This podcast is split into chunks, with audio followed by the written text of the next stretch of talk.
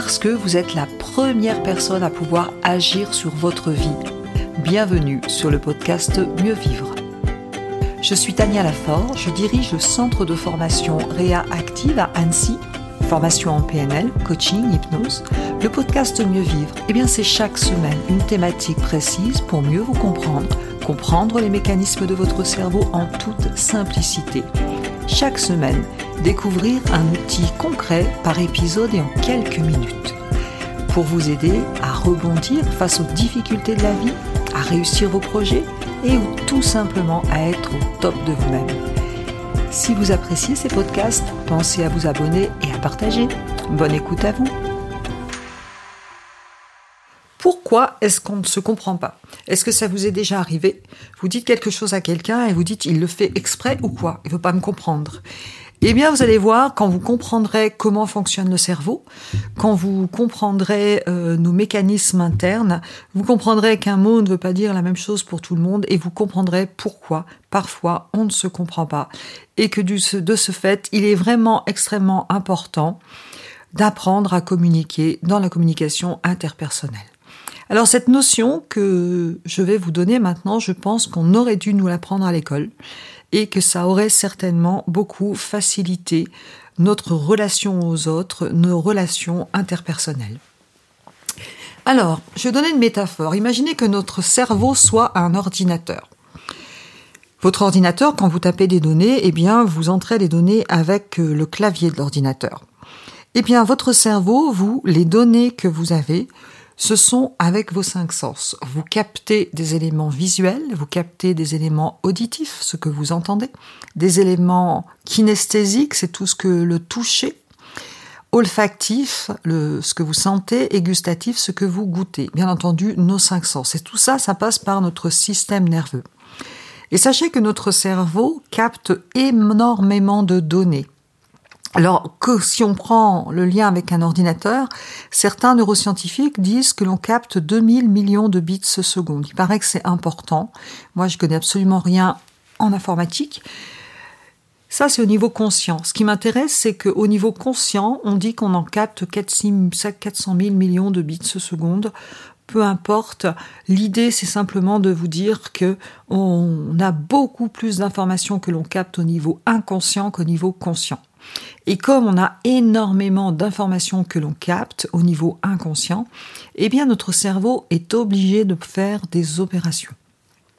La première opération que notre cerveau va faire, ça s'appelle des omissions. On appelle ça aussi en PNL de la sélection.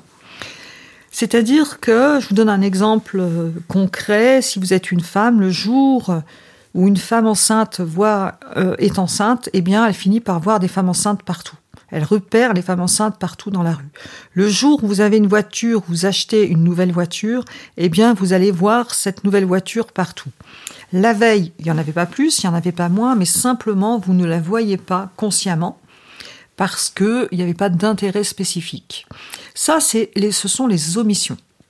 Les omissions, c'est un processus du cerveau qui nous est bien sûr utile puisque ça permet euh, d'éviter d'être envahi par plein d'informations. Et puis les omissions, ça nous permet de faire abstraction du monde extérieur. Par exemple, quand vous discutez avec quelqu'un dans une foule, eh bien, vous, vous avez cette capacité d'omission, d'omettre tous les sons autour pour pouvoir vous concentrer sur la discussion que vous avez. Bref, notre cerveau fait des omissions. Deuxième opération, notre cerveau fait des distorsions. Des distorsions, c'est-à-dire qu'il donne du sens à quelque chose. Imaginez euh, une enfant lit sa poésie en, au CP, elle lit sa poésie et elle n'arrive pas à lire sa, raconter, à réciter sa poésie, pardon. La maîtresse peut dire, elle n'a pas appris. Eh bien, donc elle fait une distorsion. Peut-être qu'elle n'a pas appris, mais peut-être qu'elle a appris et qu'elle est tellement stressée qu'elle n'est pas capable de redonner sa poésie. Donc vous voyez, c'est le sens qu'on donne aux choses sans savoir vraiment. Et on en fait tous des distorsions. Notre cerveau fonctionne comme ça. Et puis la troisième opération, ce sont des généralisations. Généralisation, ben, je généralise mes apprentissages et heureusement, si je conduis une voiture, je sais conduire à peu près toutes les voitures. Si je sais ouvrir une porte, je sais ouvrir à peu près toutes les portes. Eh bien, je généralise mes apprentissages je généralise aussi parfois les conclusions que j'ai tirées à propos d'une situation. J'ai eu une, euh, une, expérience négative avec un homme, eh bien tous les hommes sont, et hop là, tout le monde dans le même panier. Donc je fais des généralisations. Et on en fait tous. Mais alors, qu'est-ce qui fait face à un événement que je vais faire plutôt une omission, plutôt une généralisation ou une distorsion? Eh bien, quand vous vivez une expérience, c'est un petit peu comme si votre cerveau scannait ce que vous avez déjà en stock. Et qu'est-ce que vous avez déjà en stock dans votre cerveau? Eh bien, vos expériences passées, ce que vous avez vécu, vos croyances, ce que vous croyez de vous, ce que vous croyez capable de faire, pas capable de faire, ce que vous croyez des gens. On met tout dans les croyances. Et vos valeurs, ce qui est important pour vous. Eh bien, en fonction de ceci, votre cerveau va dire bon ben ça, il n'y en a pas besoin, je vais faire une omission. Ça, ça veut dire ça et hop une distorsion. Et ça, ça veut toujours dire ça, et hop, une généralisation. Vous voyez un petit peu? Donc finalement, nous filtrons les informations en fonction de notre passé, de notre vécu, de notre éducation, de, de nos expériences. Maintenant, je vous donne un exemple concret. Imaginez, vous passez dans la rue et vous croisez un collègue de travail avec qui d'habitude vous vous entendez bien, mais il passe devant vous, le visage fermé, le regard vers le bas, il passe tout droit sans vous vous regarder. Qu'est-ce que vous vous dites? Quand je pose cette question, en général, certaines personnes me, disent, il a fait exprès de pas me voir. D'autres vont me dire eh bien, il était dans ses pensées. D'autres vont me dire oh, il a l'air contrarié. Eh bien, vous voyez, on peut se raconter n'importe quoi finalement, parce qu'on n'en sait rien. Par contre, ce qui est intéressant à comprendre, c'est que si je me dis il il m'en veut, il ne veut pas me voir, mon état interne va être comment? Agréable, désagréable ou neutre? Eh bien, en général, c'est désagréable. Si je me suis dit, par contre, il est dans ses pensées, il ne m'a pas vu, mon état interne, agréable, désagréable ou neutre? En général, c'est neutre. Si je me dis, il est dans ses pensées, il doit avoir des problèmes, ce sera peut-être désagréable, mais peut-être avec un sentiment de compassion. Eh bien, vous voyez, le tour est joué. Finalement, ce qui est à retenir de ça, c'est que ce ne sont pas les événements qui provoquent mon état interne, ce sont les histoires que je me raconte à propos de l'événement, ce sont mes interprétations. Et mes interprétations viennent de mon vécu passé. Parce que mon cerveau filtre en fonction de mes croyances, de mes valeurs et de mes expériences. Si je vais encore plus loin, imaginez, en fonction de ce que je me suis dit, imaginez que je croise cette personne par la suite. Eh bien, on va parler de comportement. Eh bien, si je me suis dit, il a fait exprès de pas me voir, bah, peut-être que je serais un peu moins sympa. Si je me suis dit, il m'a pas vu, bah, je vais peut-être être neutre, aller voir cette personne en disant, eh ben, tu m'as pas vu l'autre jour, qu'est-ce qui se passe? Bref, mon comportement va être complètement différent. Et vous voyez, ce que je vous raconte là maintenant, c'est ce qu'on appelle la notion du modèle du monde ou la notion de carte mentale, ou la notion de réalité subjective. Tout ça, ce sont des termes PNL pour vous dire que finalement, c'est comme si nous avions un monde interne et que nous interprétions le monde en fonction de notre, de nos expériences passées finalement. Eh bien, c'est important de comprendre ceci parce que ça veut dire aussi qu'un mot ne veut pas dire la même chose pour tout le monde. Dans, si vous voyez ce schéma, eh bien, vous pouvez imaginer simplement que quelqu'un qui aurait, euh, imaginez quelqu'un qui vit dans une maison.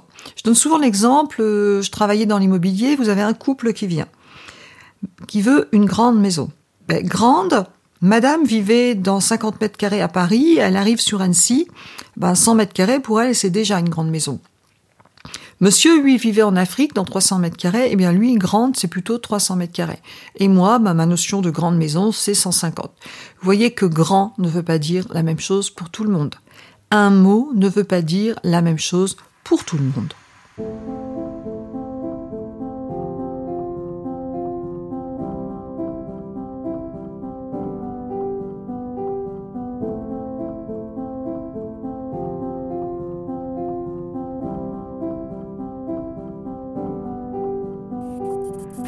Finalement, on ne se comprend pas puisque un mot ne veut pas dire la même chose pour tout le monde et qu'en plus, un mot, c'est beaucoup plus qu'un mot.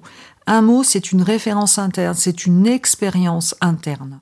Le fait d'utiliser des mots différents peut être source de conflit. Tu rentres tôt, s'il te plaît?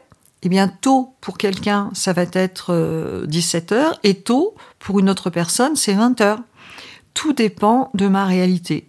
Eh bien, vous voyez que finalement, la communication, c'est comme si vous aviez votre modèle du monde avec votre vision, vos mots, et la personne avec qui vous allez parler, eh bien, elle va voir ses mots, sa vision. Et donc, la première chose en communication, ça va être de vérifier si euh, les mots, ce que veut dire le mot pour la personne. Un beau réflexe que vous pouvez déjà avoir, c'est tôt, ça veut dire quoi pour toi? Gentil, ça veut dire quoi pour toi? Précis, ça veut dire quoi pour toi? Quand je fais, euh, je demande à une adolescente de faire le ménage à la maison en lui disant bah, tu fais bien le ménage, je peux vous garantir que bien, c'est pas la même référence, on n'a pas les mêmes critères que moi. Donc, et parfois les sources de conflit viennent de là. Parce que bien dans sa réalité, c'est pas forcément euh, les critères que moi j'attends. Et donc ce qui fait que dans son modèle du monde, elle a peut-être bien fait les choses, mais moi si je rentre et que ce n'est pas fait comme moi, je vais dire tu te moques de moi, tu as fait, tu as pas fait bien les choses. Eh bien, et là c'est source de conflit. C'est pas parce que la personne n'a pas fait comme vous voulez qu'elle s'est moquée de vous, c'est que parfois on n'a pas du tout la même compréhension. Donc un mot ne veut pas dire la même chose pour tout le monde. C'est pour ça que bien souvent, entre autres, on ne se comprend pas.